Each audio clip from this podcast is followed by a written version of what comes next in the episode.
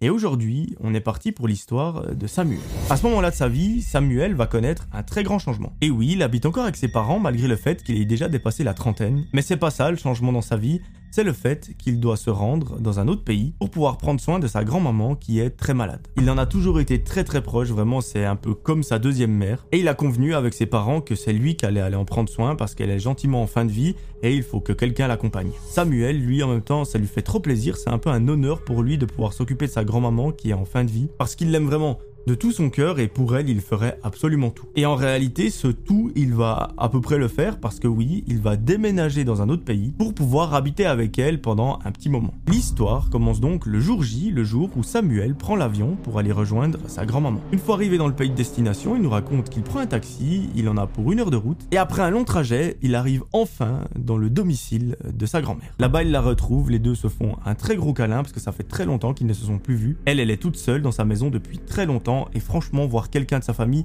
ça lui fait le plus grand bien. Samuel, il a pu se permettre de faire ce voyage, de déménager à l'étranger pour une raison. En fait, il est indépendant, il a sa propre boutique en ligne et ça lui permet de travailler depuis où il veut. Et ça, franchement, je vous avoue que personnellement, c'est mon but ultime dans la vie. Pendant plusieurs semaines, Samuel s'occupe de sa grand-maman, ils font beaucoup d'activités ensemble, vraiment, il a envie de profiter d'elle le plus possible et surtout il a envie de la rendre heureuse. Ça fait longtemps qu'elle est seule chez elle, il a envie de la faire profiter un max, un max et franchement j'ai l'impression que ça a plutôt l'air de fonctionner. Effectivement, pendant toutes ces semaines, sa grand-maman a le sourire jusqu'ici, c'est la plus heureuse du monde. Mais malheureusement, ce qui devait arriver arriva.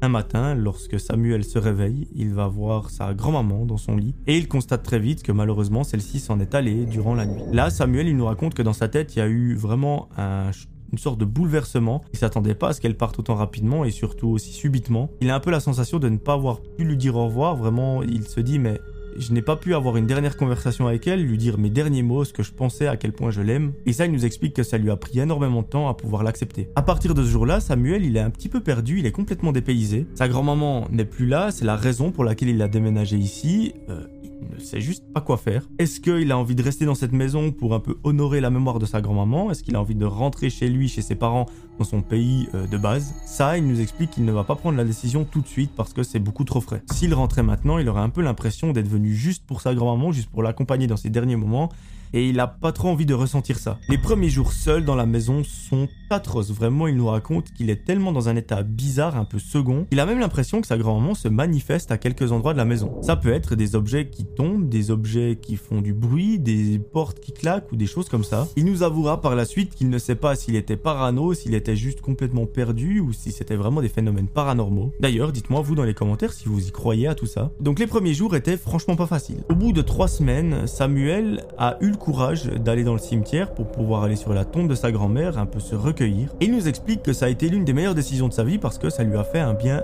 absolument génial. Il avait en fait la sensation qu'elle était juste à côté d'elle, bon, alors vous me direz, c'est un petit peu le cas, mais euh, pas de la forme dont on espère. Et que vraiment, ça lui a permis de faire son deuil. Il nous explique qu'en fait, tous les soirs, il va sur sa tombe, il se met à discuter avec elle. Il lui raconte toutes ses misères, toutes les belles choses qui lui arrivent, et ça pendant des heures. Un fameux soir, Samuel se prépare pour aller justement dans ce cimetière. Il met une petite veste parce qu'évidemment, le temps n'est pas favorable. Sinon, ce serait pas une vraie histoire d'horreur. Et autant vous dire qu'à l'extérieur, il y a un bel orage, une très grosse pluie, mais il en faut beaucoup plus pour arrêter Samuel. Lui, il est déterminé. Ce soir, il va aller rendre visite à sa grand-mère dans le cimetière. Au bout d'une quinzaine de minutes de marche, il arrive enfin au port de celui-ci, il s'engage dans les allées et il rejoint la tombe de sa grand-mère. Il nous donne une petite anecdote dans ce cimetière, c'est qu'en plusieurs semaines, il n'a jamais croisé quelqu'un. Il est toujours tout seul, vraiment, il n'y a absolument personne qui va dans ce cimetière. Il se demande pourquoi, parce qu'en fait, il y a beaucoup de tombes, donc logiquement, il y a beaucoup de gens qui ont perdu un proche. Après, peut-être que les gens s'en foutent, mais normalement pas. Donc ça, ça l'a toujours un petit peu intrigué et interpellé, mais il ne s'est pas posé plus de questions que ça. Et avec du recul, il aurait peut-être dû. Pendant presque deux heures, Samuel est sur la tombe de sa grand-maman et lui explique tout ce qui lui arrive dans sa vie. À un moment, il lâche même quelques larmes lorsqu'il évoque à quel point elle lui manque. Mais à ce moment-là, Samuel entend un bruit qui provient de l'entrée du cimetière et ce bruit n'est pas inconnu, il sait très bien de quoi il s'agit en fait, c'est la grande grille qui permet de protéger le cimetière qui est en train de s'ouvrir. Là, dans sa tête, il se dit mais enfin quelqu'un qui vient rendre visite à un de ses proches décédés. Sauf que si c'était le cas, je ne serais pas là à vous raconter cette histoire. Samuel se retourne pour voir un petit peu derrière lui s'il arrive à apercevoir ces gens. Il a un petit peu du mal parce qu'en fait, il y a juste aucune lumière dans le cimetière. La seule source de lumière qu'il a, c'est la lune. Et à un moment, il semble distinguer un groupe de personnes qui ont l'air plutôt jeunes. Et le truc qui lui paraît un petit peu bizarre,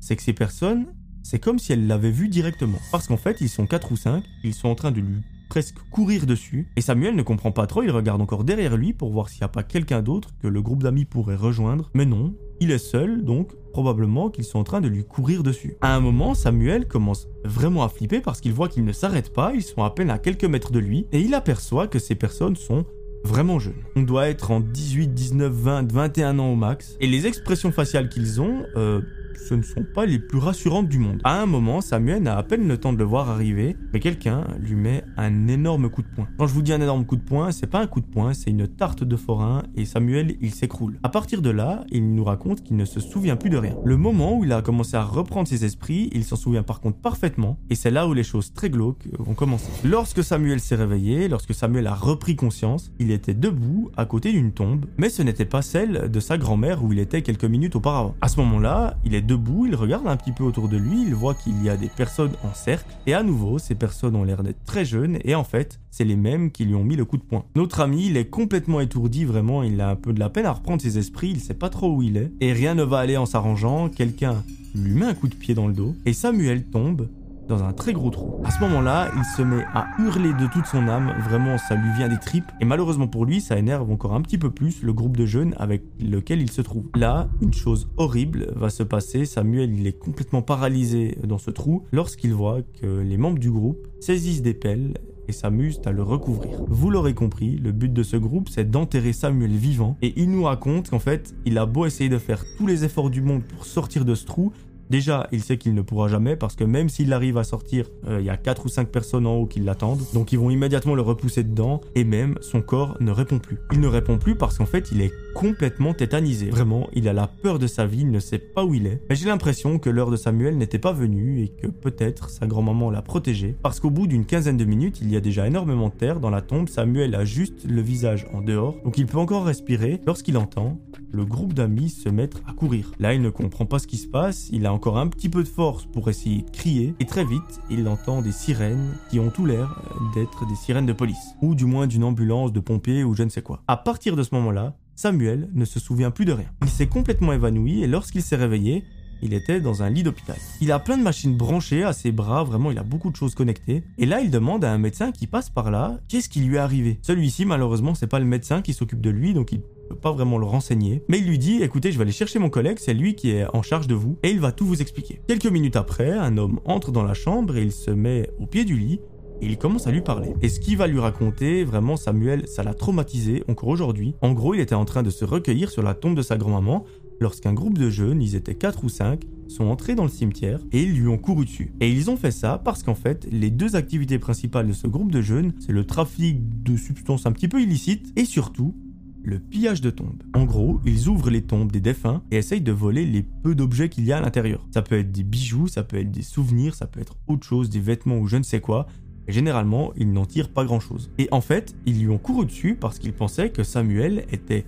un espion ou une personne qui allait les dénoncer, comme s'il les avait pris en flagrant délit. Et là, ils ont pas paniqué, mais ils se sont dit, mais en fait, on peut pas le laisser euh, partir vivant parce que sinon il va nous balancer. Donc, ils ont eu l'idée de l'enterrer vivant, mais malheureusement pour eux, et heureusement pour Samuel, ça n'a pas marché. Mais ce n'est pas la bonne étoile de sa grand-maman qui l'a sauvé, c'est en réalité un des voisins. Et oui, parce qu'autour du cimetière, il y a des petites maisons individuelles, et en fait, lorsque Samuel a crié de toute son âme, un des voisins était sur sa terrasse, il a entendu et à la gueule du cri, il a très bien compris que quelque chose de grave était en train de se passer dans le cimetière. Ni une ni deux, il a décidé de prendre son téléphone, appeler la police et ceux-ci ont fait très très vite. Après une petite chasse à l'homme, les policiers ont réussi à mettre la main sur trois des membres du groupe, et autant vous dire qu'ils ont passé un sale quart d'heure au commissariat. C'est quelques jours plus tard seulement que Samuel a pu sortir de l'hôpital, heureusement il n'a pas eu de blessures plus graves. Par contre, le trauma psychologique, lui, il est bel et bien présent. Encore aujourd'hui, cette histoire s'est passée il y a plusieurs années, mais Samuel suit des séances de thérapie chaque semaine. Mais ce qui est bien dans cette histoire, c'est que les individus ont été arrêtés, jugés. Donc autant vous dire qu'ils ont pris une sacrée peine, malheureusement ils auraient dû prendre prison à vie. C'est peut-être un petit peu extrême, mais je suis désolé quand vous faites ce genre de choses, bah, c'est tout ce que vous méritez. Surtout quand on voit les séquelles que ça peut laisser chez un humain qui était juste là pour se recueillir sur la tombe de sa grand-mère. Donc il traversait déjà une sacrée période de merde et eux euh, n'ont juste